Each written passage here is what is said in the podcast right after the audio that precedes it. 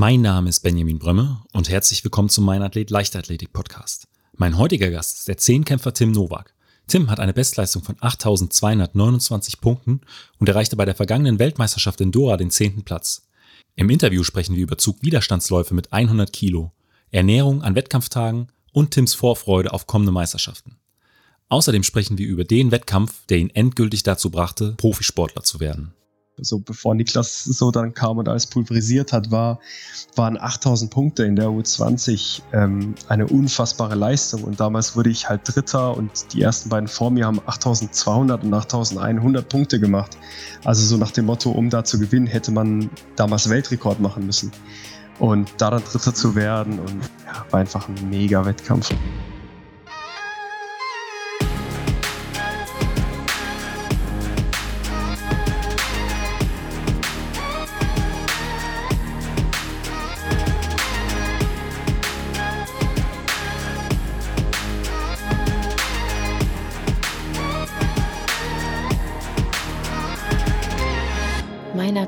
Der Leichtathletik-Podcast aus Frankfurt am Main. Herzlich willkommen, Tim. Ja, hallo, schön, dass ich hier sein darf. Tim, äh, wer den Podcast hört, der weiß äh, im Prinzip mittlerweile ganz genau, meine erste Frage ist immer, ähm, wie bist du eigentlich zur Leichtathletik gekommen? Innerhalb der Leichtathletik habe ich die, die ganz, die Laufbahn, glaube ich, ziemlich ähm, ja, standardmäßig durchlaufen, aber der Weg davor war eigentlich ein bisschen spannender. Ich kam wie es zu den Mehrkämpfen passt, über sehr viele verschiedene Sportarten zu Leichtathletik. Ich habe, ähm, ja, ich bin geschwommen, ich habe Ballett gemacht, ich habe natürlich wie jeder Junge Fußball gespielt. Ähm, ich war auch in so einer Kindersportschule, wo man einfach sehr viele Sachen ausprobiert hat. Und zur Leichtathletik direkt bin ich dann tatsächlich über einen Stadtlauf gekommen. Also ich habe am Anfang auch eher so ein bisschen Crosslauf, Stadtlauf gemacht und dann zu meinem wirklichen Verein bin ich tatsächlich über meine Schwester gekommen, weil die auch schon Leichtathletik gemacht hat. Aber so die erste Initiative war dann so ein Stadtlauf, wo ich direkt Zweiter wurde und es hat mir total Spaß gemacht und äh, ja, mir war klar, dass ich da dann irgendwie direkt gut bin. Und ja, dann bin ich damals zur LG Hohenlohe gegangen. Äh, du hast gesagt, du hast äh, vor der Leichtathletik auch Ballett gemacht. Äh, wie lange warst du da aktiv? Also das habe ich wirklich gemacht, da war ich noch sehr jung. Also das war ja so ja, Kinderballett. Ähm, also ich habe es aber über ein Jahr gemacht, glaube ich. Und das war aber so im Alter ähm, fünf, sechs, sieben, sage ich jetzt mal grob. Aber ähm, du sagst, du hast es nur ein Jahr gemacht und auch in relativ jungen Alter, aber würdest du sagen, das hat dir im Nachhinein auch ein Stück weit was für, für den Zehnkampf gebracht? Ähm, ich stand das, äh, vor einer Weile das erste Mal im Diskusring ähm, äh, zusammen mit Kai Katzmirek und äh, der hat mir so ein bisschen die Technik erklärt und äh, nach so einer halben Stunde hatte ich den Eindruck, es hat auch ein Stück weit was von, äh, vom Ballett, ähm, einfach mit der Verschiebung vom Körperschwerpunkt. Ja, also ich glaube, man kann da super viele Synergieeffekte hervor oder herziehen. Ähm, klar, Körperspannung, Touren ist ja eh dieses Riesenthema, aber auch so Rhythmusgefühl. Aber ich glaube, ja, es wäre natürlich eine super Story, wenn ich sagen könnte, aus dem Ballett habe ich damals das und das gelernt. Aber also ich glaube, damals mit Kinderballett, das war, also klar haben wir diese Grundstellung gelernt. Und es war natürlich von dieser Disziplin her schon sehr nah an dem, was man vom Ballett kennt. Aber ob ich da jetzt wirklich so viel mitgenommen habe, weiß ich jetzt nicht. Ähm, aber du hast gesagt, du hast dann äh, den Volkslauf gemacht, du bist direkt Zweiter geworden. Ähm, war es direkt nach dem Tag dann auch so, dass du gesagt hast, okay, ich ähm, alles, alle anderen Sportarten, die ich äh, bisher betrieben habe, die lasse ich jetzt links liegen und konzentriere mich nur noch auf die Leichtathletik? Wahrscheinlich, wahrscheinlich eher nicht. Genau, so war es nicht. Ähm, ich habe noch relativ lang Fußball gespielt. Ich glaube, noch so zwei, drei Jahre habe ich das parallel gemacht. Und mit dem Schwimmen hatte ich kurz vorher aufgehört ähm, weil es mir witzigerweise dann zu viel Training war. Also da war, da ist man ja auch sehr jung schon dann äh, sehr, ja, sehr trainingsintensiv dabei und da habe ich dann irgendwie damals schon, genau, da habe ich dann schon irgendwie fünfmal die Woche trainiert mit zehn, elf und das war mir einfach zu viel. Und dann habe ich Fußball und Leichtathletik parallel gemacht. Auf, welche Disziplin, äh, auf welcher Position hast du dann damals äh, Fußball gespielt? Das ist eine witzige Geschichte. Und zwar war ich Torwart was ja eigentlich überhaupt nicht dazu passt, dass ich natürlich total schnell rennen konnte. Und es war dann sogar so, dass ich am Ende dann gerade, als ich Leichtathletik gemacht habe, die Position gewechselt habe und dann bin habe ich so 180 Grad Ding gemacht und habe dann glaube ich ja, offensives Mittelfeld oder sogar auch im Sturm gespielt, vom Torwart aus, was ja eigentlich ja überhaupt nicht so passt. Ähm, aber meine Stärken waren halt immer schon Rennen und dann irgendwie mal draufbolzen. Ähm, aber so Beigefühl war noch, war noch nie so mein Ding. Deshalb war ich am Anfang immer im Tor und dann, als die Leute erkannt haben, ich kann schnell rennen, war ich dann so, ja, im Mittelfeld. Und gab es dann aber irgendwann einen Schlüsselmoment, nachdem du gesagt hast, okay, ich konzentriere mich jetzt nur noch auf die Leichtathletik? Ähm, ich weiß gar nicht, ob es da so einen Schlüsselmoment gab, aber ich habe halt, ich glaube, das Problem bei mir beim Fußball war immer schon, dass ich einfach gemerkt habe, ey, ich kann super spielen und wir können trotzdem verlieren. Und ich glaube, das war mein Hauptproblem mit Mannschaftssportarten. Und ähm, in der Leichtathletik war ich ja dann wirklich auch im Schüleralter sehr schnell, sehr gut. Und deshalb hatte ich da natürlich dann viel mehr Lust drauf. Also wenn ich da dann ähm, direkt dann eben die Chance hatte, bei baden-württembergischen und süddeutschen Meisterschaften zu starten. Also dass du nicht so abhängig bist von der Leistung deiner ähm, Mannschaftsspieler. Genau, also das ist eigentlich eher eine Story, die, die meine Mami erzählt. Ähm, da kann ich mich gar nicht so direkt dran erinnern, aber die hat mir das mal erzählt, dass sie dass ähm, äh, ja, dass sie das immer gemerkt hat, dass es mich genervt hat, wenn wenn wir verloren haben, aber ich nicht so richtig dafür konnte. Also das war wohl immer schon was, ja, was mich was mich so gestört hat. Und bei einer Einzelsportart ist man einfach selber dann dafür verantwortlich.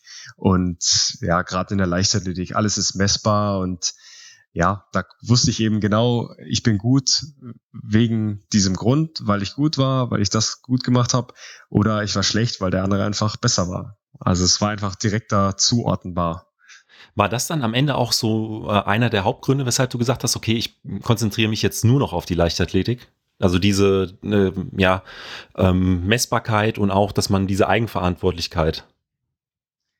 Ja, ich denke, also das ist natürlich jetzt schon ewig her, aber bei mir war es einfach so, ich bin in die Leichtathletik gekommen und wurde wirklich mit jedem Wettkampf besser und mit jedem, mit jedem Trainingsjahr so viel besser und dann habe ich da diesen, diesen Erfolg einfach gewittert und hatte auch total ja. Spaß daran. Und dann ging es relativ schnell, glaube ich, dass ich ähm, wusste, die Leichtathletik ist das, wo ich jetzt wirklich mehr machen will. Und dann war plötzlich auch alles andere uninteressant.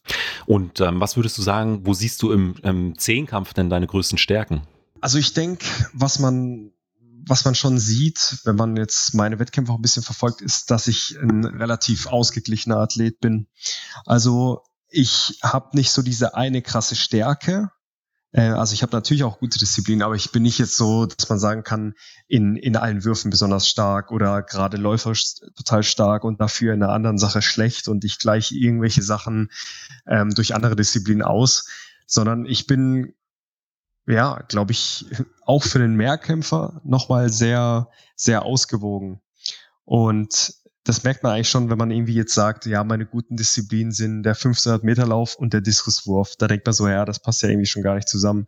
Ähm, deshalb liegt meine Stärke, denke ich, ähm, ja, in, in der Ausgewogenheit, dass ich keine so krassen Schwächen habe, also technisch gesehen.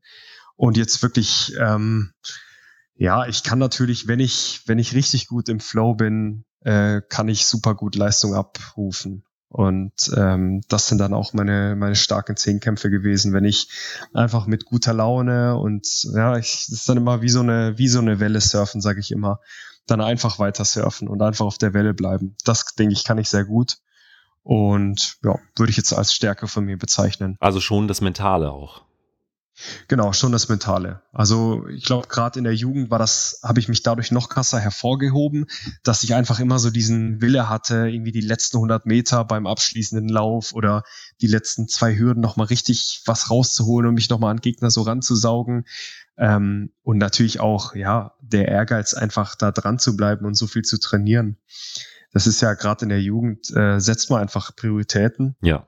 Und wenn man da einfach so einen Ehrgeiz hat und wirklich etwas wirklich will, dann hast du einfach einen Vorteil gegenüber den anderen. Ja. Jetzt im Profibereich ist es natürlich ein bisschen anders, weil da ist jetzt keiner dabei, der sagt, ja, ich mache das hier halt so ein bisschen. Ne? Ähm, da ist man eigentlich, das sind alle auf diesem Ehrgeizlevel oder auf diesem, ja, diese Opferbereitschaft auf dem gleichen Level. Aber ja, mental dann halt fit zu bleiben und, und einfach ja, da zu sein und abrufen zu können, ist natürlich das, was jeden Sportler ausmacht, nicht nur im Zehnkampf. In dem Zuge hatte ich auch vor kurzem erst ein Interview gehört mit Terry Murrah, dem ehemaligen Trainer von Ashton Eaton. Und ähm, der hat gesagt, dass er das deutsche Wort für Decathlon, Zehnkampf, äh, deutlich besser findet als das, das englische, weil äh, das Wort einfach widerspiegelt, wie hart diese zwei Tage und im Prinzip auch das, äh, das Training dafür sind. Würdest du sagen, da ist auch ein Stück weit was dran? Ja, auf jeden Fall. Also Zehnkampf, ähm, es ist ja so, dass sich viele Leute, auch wenn sie noch nie einen Zehnkampf gemacht haben, das vorstellen können, ähm, was das für eine Anstrengung ist. Ich meine, klar, ein Marathon ist auch eine krasse Belastung und ähm, natürlich ist das, das Training für alle Spezialdisziplinen auch also sehr umfangreich und, und auch total hart. Aber der Zehnkampf ist einfach, ja, er ist ein Stück weit einfach unerbittlich. Du kriegst im Zehnkampf einfach genau das zurück, ähm, was du trainiert hast und, und was du gerade drauf hast. Ähm, es ist gut zu vergleichen, so wenn du irgendwie schon mit einer, wenn du mit einer Verletzung schon ankommst, dann hältst du im Normalfall den Zehnkampf nicht mit. Alles, was dir im, im, Zehn, also im Training ein bisschen wehtut, kannst du schon mal sicher sein, wird dir im Zehnkampf an Tag zwei doppelt so arg wehtun. Und ja, gerade auch technische Sachen oder einfach die Disziplin an sich, wenn du, wenn du es nicht hinkriegst, eine technische Sache umzusetzen, äh, im Training mit, mit Vorbereitung, dann ist es im Zehnkampf natürlich unter Stresssituation und, und dem Punktedruck und der Erschöpfung vom Vortag oder von den Vordisziplinen ja nochmal umso schwerer. Und es ist einfach immer so, dass egal wie gut ein Zehnkampf läuft, du hast immer Momente, wo du wackelst. Du hast immer Momente, wo etwas nicht so läuft, wie du es dir vorstellst. Und auch wenn du in der Form deines Lebens bist, du bist einfach am zweiten Tag kommt irgendwann der Punkt, wo du mal einen Hänger hast. Und deshalb, also das Wort Zehnkampf beschreibt es einfach sehr gut, weil ja, du bist durchgehend äh, im Kampf mit dir selber und musst immer wieder neue Hürden überwinden. Und auch wenn es super läuft, ähm, ja, ist es dann es läuft halt nicht von alleine. Und du hast jetzt auch schon das Training so ein Stück weit angesprochen. Ähm, wie sieht denn bei dir so der, der grobe Trainingsalltag im Verlauf eines Jahres aus? Also auf die Trainingsphasen gesehen ist das eigentlich relativ klassisch, dass wir halt im, im September, Oktober, je nachdem wann die Saison war, vorbei war, ins Aufbautraining gehen. Dann machen wir auch immer nur eine ganz kleine Wettkampfvorbereitung vor der Hallensaison. Da legen wir nicht so einen Wert drauf, obwohl ich die schon immer mache. Ähm, Januar, Februar dann ein bisschen Hallenwettkämpfe. Dann gehen wir nochmal in so einen Aufbaublock und dann mit zusammen mit den Trainingslagern, meistens so im März, gehen wir dann ein bisschen wieder in die Vorbereitung und dann, ja, ab Mai sind unsere Wettkämpfe. Ähm, wenn du jetzt meintest, wie es so unter der Woche aussieht, dann, ja, also wir, wir trainieren eigentlich im 2-1-Rhythmus, also montags zwei Einheiten, Dienstag eine, Mittwoch zwei, Donnerstag eine, Freitag zwei, Samstag eine und den Sonntag haben wir frei. Ähm, das ist so unser Standardrhythmus, wobei es natürlich dann Richtung Sommer deutlich weniger Einheiten werden, die dafür deutlich intensiver und mit weniger Umfang auch. Aber gerade so im, im Winter oder jetzt auch in Trainingslagern, wenn wir wirklich eine, eine auch technische Basis schaffen wollen, trainieren wir wirklich ja sehr viel und so kommen wir dann eben auf unsere, ja, je nachdem, äh, acht, neun, zehn Einheiten in der Woche. Und ja, jetzt sind wir halt gerade schon, jetzt kommt's, jetzt kommen wir in die schöne Phase, wo die, wo die Trainingseinheiten nicht mehr so anstrengend sind, also nicht mehr so umfangreich und nicht mehr so dieses richtige fertig machen, sondern wo es darum geht, jetzt die ganze Technik und die ganzen Disziplinen zusammenzubringen. Und wo wir dann wirklich auch einfach nur total fokussiert, wettkampfnah, vielleicht einfach nur zwei, dreimal Hürde laufen und dann fertig sind für den Tag. Und ist es bei euch dann auch so, dass ihr normalerweise immer versucht, mehrere Disziplinen an einem Tag unterzukriegen? Genau, also eine Trainingseinheit besteht eigentlich immer aus zwei Blöcken und ein Block kann dann immer eine Disziplin sein, also dass wir dann bei zwei Blöcken zwei Disziplinen machen, die halt gut zueinander passen, oder dass wir eine konditionelle Sache machen und eine Disziplin. Also wir machen eigentlich nie in einer Trainingseinheit nur eine Disziplin und fertig. Also immer Hochsprung und danach noch Krafttraining oder immer ähm, Sprints und danach Kugelstoßen. Also es ist immer, es sind eigentlich immer zwei, zwei Hauptbestandteile. Und bei wem trainierst du eigentlich? Äh, ich trainiere beim Bundestrainer Zehnkampf, Christopher Hallmann. Und ja, hier in Ulm beim SSV Ulm, für den ich auch starte.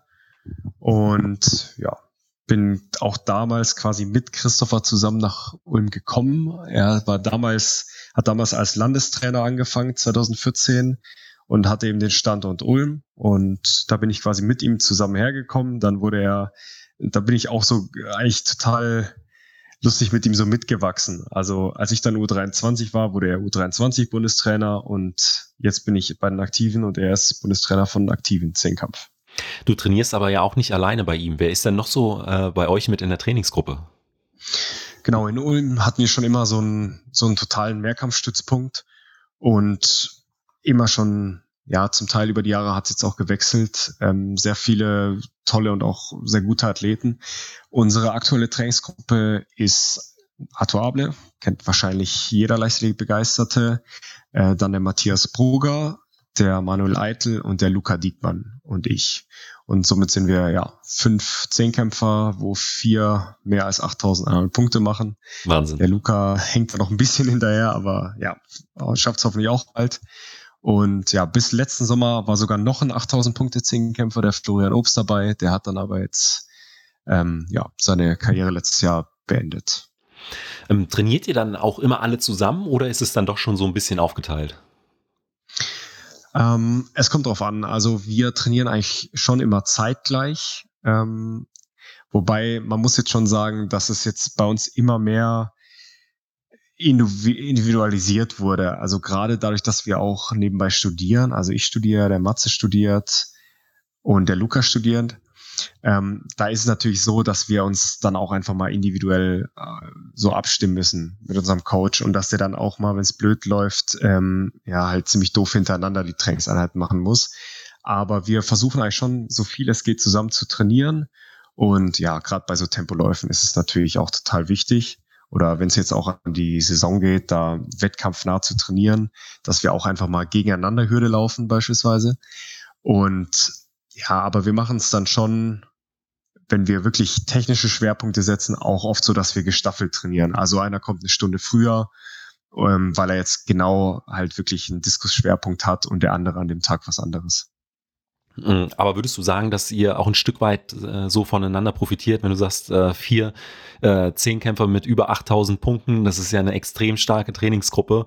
Ähm, da könnte ich mir vorstellen, dass man sich zum einen auch ein Stück weit gegenseitig pusht, äh, zum anderen aber da auch jede Menge ja, Wettkampferfahrung und Trainingserfahrung mit äh, in, im Spiel ist. Ja, also in der Trainingsgruppe ist natürlich super viel Wettkampferfahrung, Leistungserfahrung mit Arthur, der seit ja, was weiß ich, 15, ah nee, viel mehr, bald 20 Jahren da irgendwie Leichtathletik macht. Matze ist jetzt auch schon wirklich ein sehr erfahrener Athlet, der viele Welt- und Europameisterschaften mitgemacht hat. Und ja, ich gehöre inzwischen ja auch schon eher zu den Älteren. Ähm, davon kann man natürlich total profitieren, weil dann so ein, so ein Trainingspartner vielleicht doch nochmal einen ganz anderen Tipp geben kann als so ein Trainer, weil er einfach nochmal eine andere Perspektive hat, was einem dann total helfen kann. Ähm, und gleichzeitig, ja, wie du schon gesagt hast, äh, es pusht dann natürlich total, wenn du einfach mit Weltklasseathleten zusammen trainierst. Gerade auch einfach leistungsmäßig. Wenn dann, na, du, du wirfst Diskus und wenn dann neben dir einer halt auch 45 Meter Diskus wirft, dann ist es einfach ein ganz anderer Ansporn. Also wenn du entweder alleine wirfst oder ja, wenn jetzt einer dabei ist, der jetzt keine 40 wirft. So kann man sich einfach im Training ein bisschen gegenseitig pushen und natürlich auch sehr viele Sachen abschauen. Ihr habt ja jetzt auch seit kurzer Zeit ähm, auf Instagram einen Kanal, auf dem man euch so ein bisschen verfolgen kann. Was ist denn da so zu sehen? Genau, Zinkkampf-Team Ulm ist so ein bisschen was, was wir jetzt dieses Jahr oder für diese Saison ins Leben gerufen haben, wo wir auch einfach ja sehr hochqualitativen Content äh, bringen wollen. Ähm, ja, was ist da zu sehen? Also natürlich News zu Wettkämpfen, zu Verletzungen, äh, wie es gerade läuft, Ergebnisse, aber auch wirklich, ähm, ja, wir versuchen so viel wie möglich Einblicke auch in unser tägliches Training zu bringen, ohne dass es uns jetzt wirklich ablenkt und wir jetzt dann plötzlich nur noch am, am Fotos machen sind. Du hast jetzt auch nochmal angesprochen, einen Einblick ins Training. Ähm, da ist eine Frage immer nochmal von mir, äh, inwieweit nutzt ihr denn Technik im Training? Also sprich jetzt Videoaufzeichnungen, Dartfish, ähm, GPS-Tracking, Laktatmessungen, gibt's ja heute sehr, sehr viel. Äh, nutzt ihr solche Sachen auch? Also es ist tatsächlich so, dass wir im alltäglichen Training da sehr wenig nutzen. Ähm, da ist es eigentlich wirklich nur so dieses, dieses klassische Slow-Mo-Video, dass der Trainer mal mitfilmt und man sich den danach anschaut. Äh, zwar dann schon mit so Programmen wie Coaches Eye, wo du dann auch so, ja, direkt Vergleiche machen kannst oder dann auch mal einen Winkel einzeichnen kannst. Ähm, aber gerade so technisch oder wirklich im Alltag machen wir da sehr wenig Technisches. Was wir dann aber viel machen, ist, wenn wir so in Trainingslagern sind und dann natürlich Sportwissenschaftler dabei sind und wir wirklich Messungen machen können, ähm, dann gehen wir ab und zu auch so zum IAT, ähm, Diskuswurf, ähm, machen wir da oft zum Beispiel einen Kienbaum oder Sperrwurf. Oder in Stuttgart haben wir auch Sportwissenschaftler aus Tübingen, wo wir dann eher so sprintorientiert bisschen was machen. Aber das sind eigentlich dann ja wie so ausgewählte Lehrgänge eher und nicht so, dass wir das ins alltägliche Training einbauen. Ja. Und ja, da ist es wirklich eigentlich so dieses, das iPad vom Coach äh, mit der Slow-Mo Cam. Das, was wir am meisten nutzen. Du hast eben angesprochen, Coach's Eye. Ähm, das ist eine App wahrscheinlich fürs iPad? Ja, das ist, ähm, ja, das ist eine relativ simple App, ähm, die halt einfach ähm, ermöglicht, halt äh, Videos direkt nebeneinander zu setzen und dann eben also zu timen, beispielsweise, dass man beide Videos dann auf Schritt oder auf das Setzen vom Fuß gleichsetzt und dann parallel abspielen kann und dann eben ja halt ah ja. mit verschiedenen Tools halt noch ja solche Sachen wie, wie dass du dann Winkel rechnen kannst oder ja einfach auch Sachen einzeichnen kannst, damit wir damit der Coach uns das dann ein bisschen äh, ja bisschen besser zeigen kann. Aber was machst du eigentlich äh, zwischen den Trainingseinheiten für deine Rege Regeneration? Wenn du sagst, äh, neun bis zehn Einheiten jede Woche, ähm, ist ja die Regeneration auch ein sehr, sehr wichtiger Faktor. Ja, also wir versuchen das eigentlich so gut es geht schon direkt ins Training einzubinden. Also dass wir äh, uns danach im Sommer ein Eisbad machen, dass wir uns nach dem Training noch dehnen, dass wir noch Black Rollen und solche Sachen. Ähm, jetzt wirklich so dieses dieses Regenerations-Highlight oder Wundertool habe ich eigentlich nicht. Ähm, ich bin da ja eigentlich jetzt gerade so in den letzten ein, zwei Jahren, okay, war jetzt auch keine Saison letztes Jahr, aber ähm, total fahre ich auf so eine, auf so eine Shaki-Matte ab. Also so, wo so Nadeln sind, wie so ein Nadelkissen, aber dann so eine ganze Matte, wo man sich drauflegen kann. Das mache ich gerade, wenn mein Rücken fest ist, sehr viel. Und sonst ähm, habe ich diverse, diverse Größen und Härten von so, von so Blackroll-Bällen, also von Hockeyball bis Golfball, wo ich immer sehr viel noch nachbearbeite. Ähm, aber sonst, also ich mache wenig mit jetzt irgendwie so Lymphomaten oder, oder so Magnetfeldmatten. Ähm, da bin ich eher klassisch, dass ich da einfach dann ins Eisbecken oder direkt in die Donau springe oder dann okay. eben noch ja, ein bisschen nachbereite für mich selber. Und diese, diese Matte, von der du gesprochen hattest, die ähm, stimuliert dann irgendwelche Druckpunkte oder wie kann ich mir das genau vorstellen? Oder wie so eine Nagelbett, äh, so wie du das beschrieben hast? Ja, das ist wirklich ähm, eine Nagelmatte. Also da sind dann, weiß ich nicht, äh, 500 so kleine spitze Nadeln und da legst du dich drauf und das äh, regt dann halt total auf der Haut ähm, das natürlich an und tut auch am Anfang total weh. Aber das hilft einem halt einerseits so ein bisschen Stress abzubauen und ist halt gerade, weil der Rücken halt so eine riesige Angriffsfläche ist und auch so viele Muskeln hat, die jetzt gerade auch im Zinkauftraining natürlich sehr schnell verspannen und hart werden, ähm, ja, habe ich einfach für mich so ein bisschen entdeckt. Vielleicht ist es auch einfach nur für den Kopf, dass es mir hilft, ein bisschen zu entspannen, dass ich dabei ein bisschen meditiere. Aber ja, bilde ich mir zumindest ein, dass es mir auf jeden Fall was bringt. Du meditierst auch? Ich habe immer Phasen, wo ich mehr oder weniger mache. Also gerade in der Zeit von Corona, wo man einfach viel Zeit hatte, also 2020, ähm, habe ich täglich meditiert. Ähm, ja, jetzt bin ich gerade wieder in einer Phase, wo ich es weniger mache, aber so ein bisschen die Atemtechniken und dass ich auch einfach mal, wenn ich gestresst bin, so ein, zwei Minuten die Augen zumache, das habe ich mir ein bisschen mitgenommen. Also ich mache es immer so, ja, ich sag mal phasenweise, mal ein paar Wochen jeden Tag, dann mal wieder ein paar Wochen gar nicht, wie es mir einfach reinläuft. Und äh, dann über eine App oder einfach, ähm, weiß ich nicht, weil nach einer Anleitung, die du mal irgendwie äh, beigebracht bekommen hast? Ähm, letztes Jahr habe ich das tatsächlich über eine App gemacht und habe da so eine richtig geführte Meditation gemacht mit auch, wo, also wo auch die verschiedenen Techniken vorgestellt wurden und ähm, ja mal wirklich wie so kleine Workshops durchlaufen ist. Ähm, jetzt mache ich das aber eigentlich alles ohne äh, App und habe da so ein bisschen jetzt alles eigentlich mitgenommen, was ich was ich brauche. und ja, macht es alleine. Und was äh, du eben auch noch angesprochen hattest, dass ihr dann in Trainingslagern auch nochmal das Training, Trainingspensum so ein bisschen erhöht. Ähm, was sind denn so normalerweise die Trainingslagerziele, die ihr äh, ja immer besucht? Bei uns Zehnkämpfern ist eigentlich wirklich der absolute Standard Südafrika Stellenbosch. Da war ich jetzt ja die in den letzten Jahren achtmal, eigentlich wirklich zweimal im Jahr, November und März. Ähm, das sind wirklich unsere Haupt, Haupttrainingsziele, da dann auch immer drei Wochen. Und ja, jetzt in den letzten Jahren haben wir natürlich, so wie wahrscheinlich der gesamte DLV Belik, ziemlich für uns entdeckt, wo wir auch super zufrieden sind mit den Anlagen. Und ja, für so kleinere innerdeutsche Sachen sind wir auf den Kienbaum.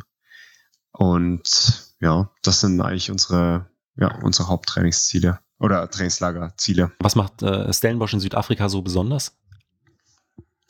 Ja, das fragen immer so viele und es ist gar nicht so leicht zu beantworten. Also es, es sind natürlich so, so ganz einfache Fakten ähm, stehen da im Raum, wie dass du keine Zeitverschiebung hast, dass die Unterbringung vergleichsweise günstig ist. Ähm, wenn man einfach jetzt vergleicht, wo kannst du im Winter hinfliegen, wo es warm ist, dann kannst du halt echt äh, eigentlich nur in die USA oder dann hast du wieder die Zeitverschiebung. Dann, wenn du jetzt in Florida bist, ist natürlich jetzt die Unterbringung auch jetzt echt vergleichsweise sehr teuer.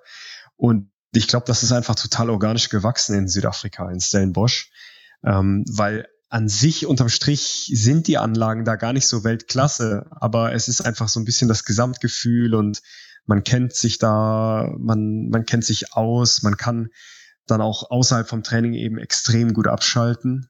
Also gibt es natürlich sehr viele Möglichkeiten zur Freizeitaktivität, gerade wenn du dann eine harte Trainingswoche hast. Ähm, wenn du jetzt in Beleg bist, okay, dann kannst du dich Samstagnachmittag dann an den Strand legen, ähm, aber das war's dann auch schon. Aber in Südafrika kannst du dann halt wirklich ähm, auch mal ein Team-Event machen und auf den Tafelberg hochwandern, solche Sachen. Und ja, ich denke, es ist einfach über die Jahre so gewachsen, dass man sich da so wohlfühlt und wir da einfach Top-Bedingungen haben, um zu trainieren.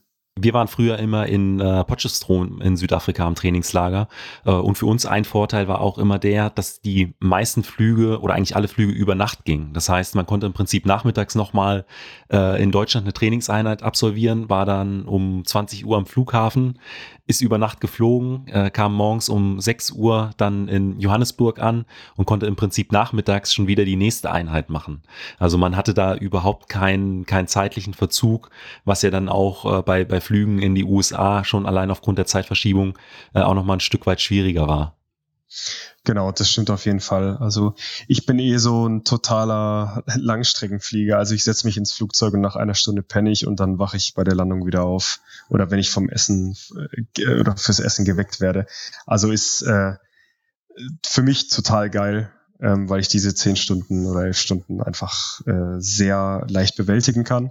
Und dann, ja, wachst du einfach auf und bist im Warm ja. und alles, alles ist toll. Stimmt. Also vom, das ist auch ein Vorteil. Vom, direkt vom Winter in den, in den Hochsommer. Genau. Und dann halt wirklich ohne Zeitverschiebung. Ja. Du, du kommst dann da an, irgendwie landest acht Uhr, neun Uhr morgens und dann fährst du heim oder fährst zum Hotel, gehst Mittagessen, packst aus und dann gehst halt mal erstmal ins Stadion und bewegst dich locker. Ja. Und dann hast du halt wirklich nichts verloren. Ich hatte in einem Interview von dir gelesen, dass du äh, darüber gesprochen hast, dass deine Konkurrenz auch äh, in gewisser Art und Weise ja so eine Zehnkampffamilie ist. Ähm, würdest du denn sagen, dass so interna gerade internationale Wettkämpfe auch immer irgendwie ein ja, Familientreffen für dich sind? Ja, also das ist ja sicherlich was, was man oft vom Zehnkampf hört. Dieses, ja, Zehnkämpfer sind so eine Familie und, und dass man ja so gut befreundet auch untereinander ist. Und also kann ich absolut bestätigen. Ähm, ich habe jetzt wirklich das Glück, dass ich wirklich gegen ein paar Leute international starte, ähm, gegen die ich eigentlich seit meiner Jugend Wettkämpfe mache. Also gerade so, ja, 2012 U20 WM Barcelona und, und U20 WM Eugene 2014. Da sind einfach so viele dabei geblieben und so viele gut geblieben. Und wenn man sich einfach, ja, jetzt dann halt auch seit acht Jahren kennt und jedes Jahr Wettkämpfe gegeneinander macht und dann auch so ein bisschen Kontakt hat über soziale Medien, ist es ja jetzt halt super einfach, einfach mal mit einem, mit einem Typen aus Schweden halt dann zu sehen, was der jeden Tag trainiert oder wie es dem gerade geht, was der für Wettkämpfe macht. Und dann chattet man halt auch mal schnell und dann ist es natürlich umso schöner, wenn man genau die Leute dann eben auch beim Top-Ereignis oder auch irgendwo im Trainingslager mal sieht. Und ja, der Zehnkampf gibt einfach einen super Rahmen vor, sich auch einfach kennenzulernen. Wenn man ja dann einfach so viel Zeit, also gezwungenermaßen einfach so viel Zeit miteinander verbringt, dann ist es einfach so, dass okay, am Anfang, die ersten Disziplinen kann es noch sein, dass jeder total fokussiert ist und, und überhaupt nicht nach links und rechts schaut, aber spätestens irgendwie Ende des ersten Tages muss man ja zwangsläufig sich auch mal zwischen den Disziplinen entspannen, den Kopf ein bisschen frei kriegen oder hat dann auch mal so eine Mittagspause, gerade bei internationalen Wettkämpfen.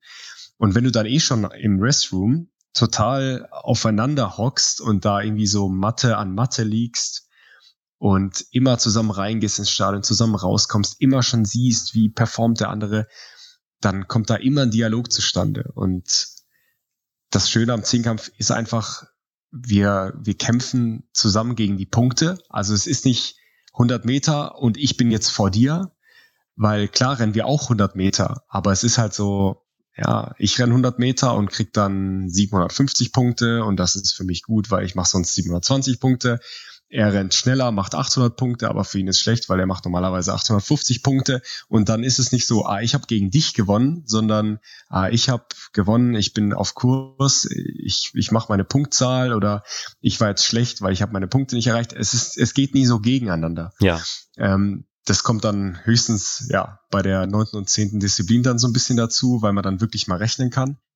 Aber weil auch einfach so lange alles offen ist. Also man, man weiß, man kann es ja noch gar nicht einschätzen, wer ist jetzt, wer ist jetzt gerade vorne. Klar, man hat so ein bisschen Erfahrungswerte, der ist jetzt am zweiten Tag eher gut. Bei Niklas weißt du, okay, ich brauche auf jeden Fall ein paar hundert Punkte Vorsprung äh, vor den letzten zwei Disziplinen. Ähm, ja, aber man hat einfach total, also hat die Erfahrung habe ich jetzt fast bei jedem Zehnkampf gemacht man kämpft gemeinsam gegen die Punkte, gegen seine eigene Performance, gegen seinen eigenen inneren Schweinehund und nicht so arg gegeneinander. Und deshalb kommen da einfach total gute Gespräche dann auch zustande. Also einfach diese, die Zeit, die man zusammen im Stadion ja. verbringt, das musst du mal schauen. Selbst irgendwie bei einem Stabhochsprung-Wettkampf, ähm, musst du das mal so sehen, okay, dann, dann ist man da eineinhalb, zwei Stunden zusammen an einer Anlage. Aber bei uns ist halt, wir verbringen zwei Tage zusammen komplett in den Restrooms, dann laufen wir immer zusammen ein, wir machen allein schon immer dann noch diese Stunde, die oder die halbe Stunde, wenn du dich einspringst, Sachen ausmisst, deine Tasche packst. Wir verbringen einfach so viel Zeit zusammen und dann, ja, sind irgendwie auch einfach immer alle cool drauf. Also ich weiß auch nicht. Also ich verstehe mich wirklich mit sehr, sehr vielen sehr gut und ist einfach immer eine tolle Stimmung wieder. Aber wie gehst du denn äh, so grundsätzlich mental in so einen Wettkampf rein? Weil ich sag mal, äh, zwei Tage ähm, Wettkampfstress sind was anderes wie jetzt äh, vor zwischen Endlauf äh, bei einem 100 oder 200 Meter Sprint. Ja, es ist natürlich eine ganz andere Belastung. Äh, jetzt ein Sprinter, der muss natürlich auch, da ist die, diese besondere Herausforderung, all das, was du jetzt ein Jahr trainiert hast, halt in diese zehn Sekunden zu bringen. Und bei uns ist es auch so, aber wir haben natürlich ein bisschen den Raum, Fehler noch zu korrigieren in anderen Disziplinen, wobei andererseits, wenn man sich halt auf Weltklasse-Niveau bewegt, ähm, ja, wird der, der Spielraum für Fehler dann immer kleiner. Ähm, ja, wie gehe ich in so einen Wettkampf? Also bei mir ist tatsächlich oft so, dass ich, dass ich bis einen Tag vorher überhaupt keine Wettkampfspannung auch so hab oder gar keine Nervosität. Und dann erst, wenn ich so den Auftakt mache, äh, einen Tag vorher, dann kommt so auf einen Schlag, so dann will ich einfach direkt schon so einen Startblock und loslegen. Und ich muss dann einfach, ja, versuchen, diese, diese, diese Anspannung so ein bisschen zu zügeln, dass ich da dann mich nicht, also quasi allein schon am Gedanke daran so sehr erschöpfe, sondern muss da einfach locker bleiben. Und ja, im Wettkampf gilt es dann einfach, äh, so einen totalen Spagat zu finden zwischen Anspannung und Entspannung, 100% Vollgas geben und dann auch wirklich abschalten zwischen den Disziplinen. Weil wenn du versuchst, dein Level hochzuhalten, die ganze Zeit zwischen Disziplinen, das schaffst du nicht und das schafft keiner. Und deshalb ist es halt umso wichtiger, einfach abzuschalten zwischen den Disziplinen. Und dann kannst du auch wirklich mal so einen lockeren Plausch halten mit deinem Physio oder mit dem anderen Athleten. Und ja, was natürlich mental auch extrem wichtig ist, ist, dass du einfach abschließt mit Disziplin. Wenn was schlecht lief, wenn du schlecht Kugel stößt und dann beim Hochsprung eigentlich so noch da sitzt und dir denkst, oh Mann, Hochs äh, Kugelstoß habe ich mir echt mehr erhofft, dann, dann verlierst du einfach. Dann, ja. dann bist du beim Hochsprung nicht bei der Sache. Und wenn du aber auch beim Hochsprung schon an den 400 Meter Lauf denkst und sagst, boah, gleich wird's wieder anstrengend, dann verlierst du auch totalen Fokus. Also du musst immer total im Moment sein, aber dann auch zwischen den Disziplinen wissen, ey, ich habe jetzt eine halbe Stunde, bis ich wieder ins Stadion muss und mich für die nächste Disziplin warm machen muss. Jetzt wird abgeschalten. Und dann, ja, viele schlafen ja auch wirklich zwischen den Disziplinen, weil dann kannst du natürlich am leichtesten den Kopf ausschalten. Wie machst du das mit der Ernährung zwischen den einzelnen Disziplinen? Hast du da was mit dabei? Irgendwie, weiß ich nicht, Apfelmus oder sowas, was äh, ja schon sehr leicht verdaulich ist? Ja, also das kommt immer extrem drauf an, wie der Zehnkampf aufgebaut ist. Also ob es jetzt wirklich so ein klassischer Morgensession, Abendsession-Wettkampf ist. Wir haben auch oft Zehnkämpfe, die nur nachmittags starten und dann bis tief in die Nacht gehen. Ähm, oder ob so ein, ja, so ein Mittelding, wir starten um 10, 11 Uhr und dann ziehen wir in einem Ding durch. Also das Wichtigste und was man einfach überhaupt nicht unterschätzen darf, gerade auch in der Stresssituation, ist, du musst dem Körper einfach durchgehend ähm, Nahrung und Energie zuführen. Also du musst nach 100 Meter musst du was essen, du musst nach Weitsprung was essen. Gerade nach Weitsprung äh, hast du ja dann so schon zwei Disziplinen hinter dir.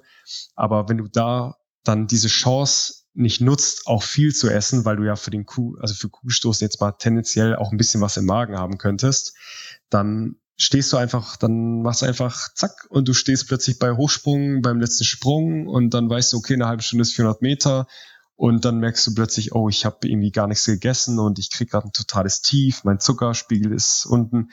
Also im Zehnkampf ist es wirklich krass, du musst die ganze Zeit essen und es gibt halt Leute, denen fällt das nicht so einfach und die müssen sich das dann wirklich reindrücken oder dann ja. in Form von irgendwelchen Drinks halt wirklich ja ihr Level hochhalten. Ja, weil das stelle ich mir wirklich sehr, sehr schwierig vor. Äh, wenn ich zurückdenke an, an Wettkampftagen, da stand ich so unter Stress, dass ich mich wirklich dran erinnern musste, zumindest mal eine Kleinigkeit zu essen und Hunger hatte ich da nie. Also und ähm, gerade beim C-Kampf äh, verbrennt man ja dann auch nochmal deutlich mehr an Kalorien. Ähm, da könnte ich mir eher, könnte ich mir schon vorstellen, dass die wenigsten ein Problem damit haben, dass sie mal irgendwie zu viel gegessen haben, sondern eher, dass äh, man mal eine Mahlzeit äh, ja außen vor gelassen hat und dann ein Problem bekommt. Genau, der Stoffwechsel ist da so am Arbeiten und ja, deshalb alles rein, was geht, ist im Endeffekt da die Devise. Also für mich auf jeden Fall. Es gibt sicherlich, ja, wobei nee, ich habe wirklich auch noch nie von jemandem gehört, der gesagt hat, boah, ich habe gerade, also ich habe zu viel gegessen. habe ich noch nie gehört, okay. wenn ich gerade so drüber nachdenke. Äh, hatte ich nur mal vom Training, aber bei Wettkämpfen tatsächlich auch nicht. Ja, klar, im Training passiert es ja. dann schnell mal, dass du dir irgendwie, hast nichts gegessen und dann ziehst du dir vielleicht doch noch einen Döner rein und dann merkst du, dass dann hast du irgendwie vielleicht vergessen, dass du gleich noch 200er rennen musst. Das man redet sich dann eher passieren. Man redet sich ein, dass äh, der in einer halben Stunde verdaut ist. Ähm, ja. Gibt es denn eine Disziplin, äh, vor der du besonders großen Respekt hast im, im Rahmen des äh, Zehnkampfs? Ja, Respekt. Ähm, also grundsätzlichen Respekt hast du eigentlich immer vor den Disziplinen, wo du nullen kannst. Das ist ja eigentlich immer die größte Angst. Ja. Ne? Und deshalb sind natürlich die Disziplinen, wo du eine Einstiegshöhe hast, da ja besonders prädestiniert für, weil ich sage jetzt mal, ein Kugelstoß ist auch schon passiert, ist auch schon sehr großartigen Athleten passiert, aber ja, da beschäftigst du dich jetzt nicht so mit dieser Einstiegshöhe oder mit diesem gültigen Versuch. Und deshalb ist natürlich Hochsprung und Stabhochsprung geht halt schnell mal so ein so ein Timing, so ein Timing-Problem oder so eine kleine Sache, die dann dazu führt, dass du plötzlich im dritten Versuch bei der Einstiegshöhe stehst, obwohl das eigentlich ja überhaupt kein Problem für dich wäre. Und das ist natürlich eine Riesenbelastung und ähm, ich habe es jetzt so, dass ich bei Hochsprung da noch nie Probleme hatte, aber bei Stabhochsprung habe ich schon natürlich ein paar Mal genullt, wie wahrscheinlich jeder Stabhochspringer und auch jeder Zehnkämpfer schon mal weil da einfach so viele Faktoren auch mit reinspielen. Und es ist einfach die Disziplin, wo du am schnellsten mal Nuller machst. Ähm, ist jetzt auch schon, ja, ist auch Kevin Meyer schon passiert, ne? Also ja. dem Weltrekordhalter. Und deshalb ist das auf jeden Fall eine Disziplin, wo du immer Respekt hast und immer wirklich mal durchatmest, wenn du die Einstiegshöhe geschafft hast. Und ja, die Hürden, sind auch eine Disziplin. So am zweiten Tag mit schweren Beinen und wenn du dann viel willst und dann bleibst du mal hängen und also ich bin auch schon bei Europameisterschaften in Amsterdam 2016 gestürzt und das passiert einfach und es ist, du kannst nichts tun und es ist in einer tausendstel Sekunde vorbei und dann ist es geschehen und dann stehst du da. Und deshalb sind, also wenn es jetzt wirklich so um Respekt geht, würde ich sagen Stabhochsprung und Hürde. Ich weiß auch ganz genau, dass meine Mutter, die kann das gar nicht ertragen, diese Spannungssituation. Die geht dann zum Teil sogar ganz aus dem Stadion raus. Also die guckt nicht mal weg, wenn ich Hürde laufe, sondern die geht raus aus dem Stadion, weil sie es nicht ertragen kann. Dann habe ich noch eine Frage zu ähm, den Weltmeisterschaften 2019 in Doha. Ähm, vor einiger Zeit war ja auch Niklas Kaul bei mir im, im Podcast und ähm, bei ihm ist insbesondere die Situation äh, bei euch im Zimmer in Doha im Gedächtnis geblieben als ich ihn auf die, auf die WM drauf angesprochen habe. Und er hat mir dann auch so ein bisschen geschildert, wie so ein ähm, Sportlerzimmer nach zwei Tagen äh, Zehnkampf äh, aussieht. Ähm, kannst du das vielleicht auch mal so ein bisschen schildern aus, äh, aus deiner Sicht? Ähm, ja, was, was so zwei Zehnkämpfer mit einem äh, Hotelzimmer anstellen können?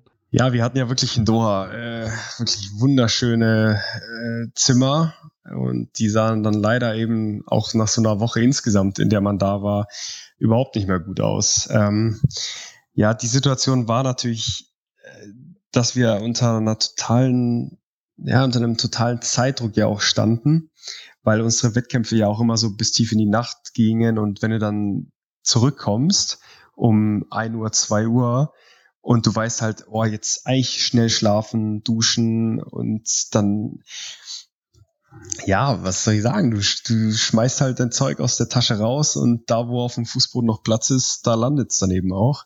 Und ja, ich hatte damals ja auch dann so ein, so ein Bild gepostet mit, ja, Niklas ist definitiv nicht zehn, äh, Weltmeister im Zimmer aufräumen, weil bei uns war es wirklich ganz extrem. Also ich weiß, dann, dann war auch noch, dann kamen noch andere Sachen dazu, irgendwelche so Adidas Hospitality Geschenke oder sei es dann hier von Red Bull Katar, die dem Niklas dann noch irgendwelche Präsente geschickt haben und dann am Ende lag einfach nur, das ganze Zimmer war voll. Also ähm, ja, das war einfach eine maximale Unordnung. Und das kommt aber auch einfach unter diesem, unter diesem Stress zustande, dass ja, du, du hast deine Tasche und dann weißt du, okay, Kugelstoßschuh, den brauche ich jetzt nicht mehr, weg damit und fokussierst dich dann so auf diese Tasche, was ist, ist alles drin, was ich brauche und alles andere ist scheißegal. Also es und, gehört auch so ein Stück weit mit, äh, mit ja, solchen Wettkämpfen dazu. Es gehört dazu. Und wenn du jetzt mal deinen Wettkampf noch, ich sag mal, normal hast und bist irgendwie um 18, 19 Uhr fertig und isst dann, dann hast du vielleicht noch eine Stunde Zeit, um dann noch mal aufzuräumen. Aber wenn du um zwei Uhr nachts aus dem Stadion kommst, dann räumst du nichts mehr auf. Nee, da hätte ich, da hätte ich auch und keinen Bock drauf du kannst dir ja vorstellen, nach dem zweiten Tag war die Situation nochmal deutlich krasser. Ähm, da war, ja, da war absolute Ausnahmesituation. Da war, ja, da war einfach gefühlt nur noch zwei Tage Rockstar-Leben ja. in, in, Doha. Aber was sind denn so ähm, in den kommenden Jahren äh, oder für die kommenden Jahre deine, deine Ziele?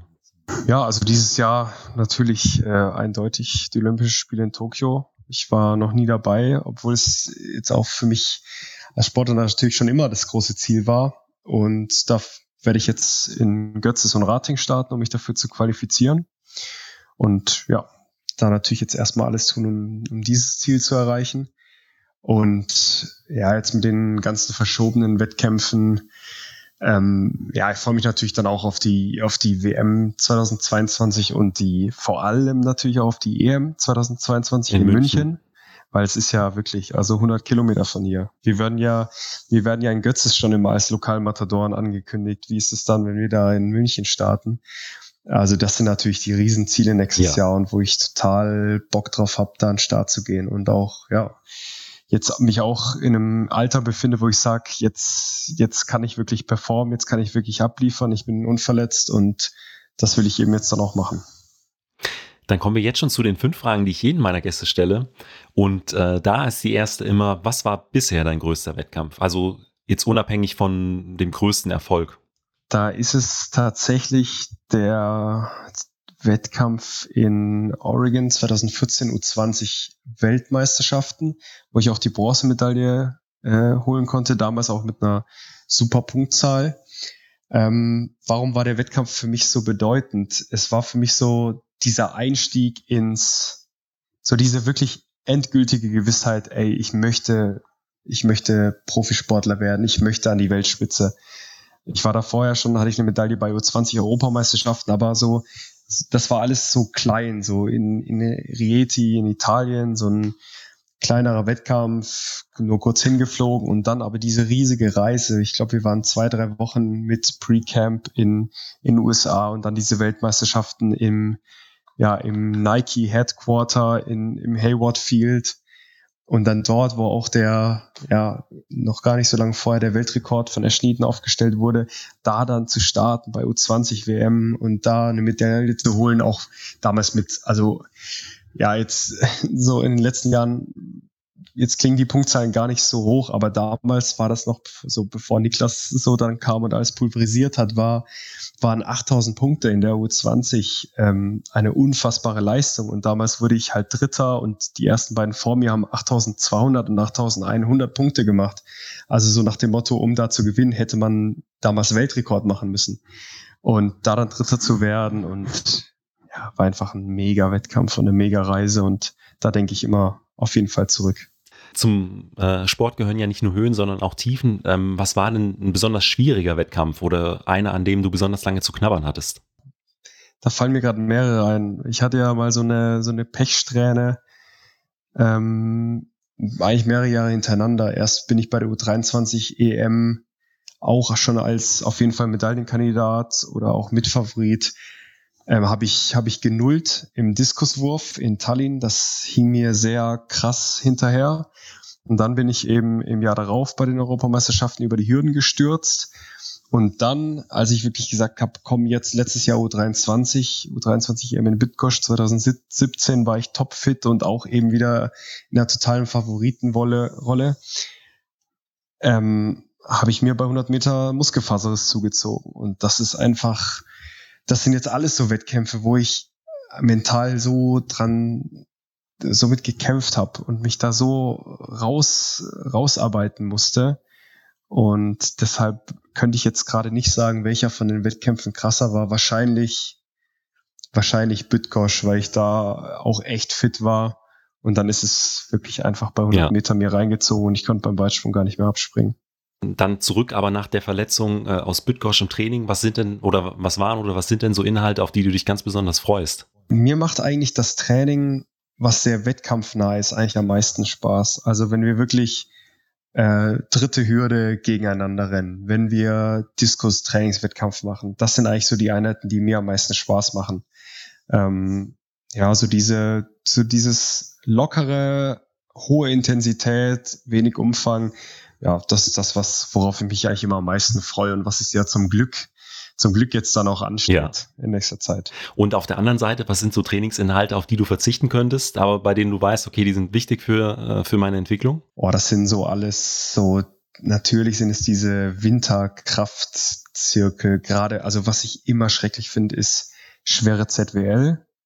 Also zu Widerstandsläufe dann ja. mit so, dann mit so wirklich 100 Kilo, also wo du dann wirklich nur so gehst. 100 Kilo macht ihr bei Zugwiderstandsläufen? Ja, ja also dann. wo du wirklich dann nur so mit 2 kmh vorankommst, aber wo du dann wie so, na, wie so lange, druckvolle oder so Zugschritte, wie so, ne, eigentlich wie so dynamische Ausfallschritte sieht's eigentlich eher aus. Und dann so 30 Meter. Ja, das machen wir in Phasen im Winter. Und die sind, also da, da machst du eine und du siehst schon Sterne. Also unfassbar. Ähm, und ja, worauf ich mich natürlich auch nicht freue, ist, wenn wir jetzt dann im, ja, auch so im Winter draußen Läufe machen und da irgendwie bei Schnee und Regen und null Grad. Es hat so seinen eigenen Charme, aber das ist jetzt nichts, wo du sagst, boah, geil, jetzt geht's gleich raus und ah, Schneeregen. Und ja. wir laufen fünf mal 500. Ja, ja, kann ich gut nachvollziehen. Dann kommen wir jetzt schon zur letzten Frage und die ist immer, was würdest du äh, jüngeren Athletinnen, ähm, Athleten oder deinem jüngeren Ich mit auf den Weg geben wollen?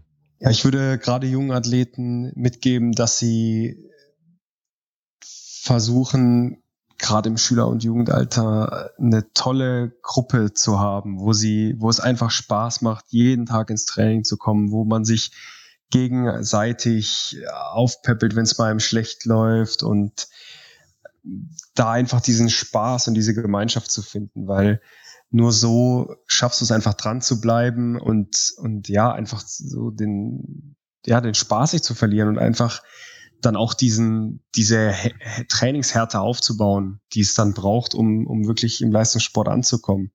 Und ja, wenn man dann ein bisschen weiter ist, dann es ist, es sagt jeder und es stimmt so zu 100 Prozent, aber du musst einfach locker bleiben. Das ist so leicht gesagt und jeder weiß es, aber es ist so schwer umzusetzen. Aber in Wettkämpfen und wenn es schlecht läuft und mit Verletzungen, du musst locker bleiben, du musst deine Ziele äh, im, im Auge haben und, und dann einfach alles geben, was du kannst. Aber ja, niemals den Spaß verlieren und niemals auf, auf eine Sache verkrampfen. Das wären jetzt so Tipps, die ich jetzt wahrscheinlich auch mir gegeben hätte. Aber jetzt auch gerade für junge Athleten, habt Spaß zusammen und entwickelt eine, eine Trainingsgemeinschaft, wo ihr, ja, wo ihr euch jeden Tag aufs Training freut. Tim, vielen Dank für dieses Interview. Ja, danke dir auch. Hat sehr viel Spaß gemacht. Und ja, mach's gut. Falls euch die Folge gefallen hat, hinterlasst mir doch einfach eine Bewertung bei Spotify, iTunes oder eurem Podcatcher und abonniert den Podcast. Vielen Dank und bis zum nächsten Mal.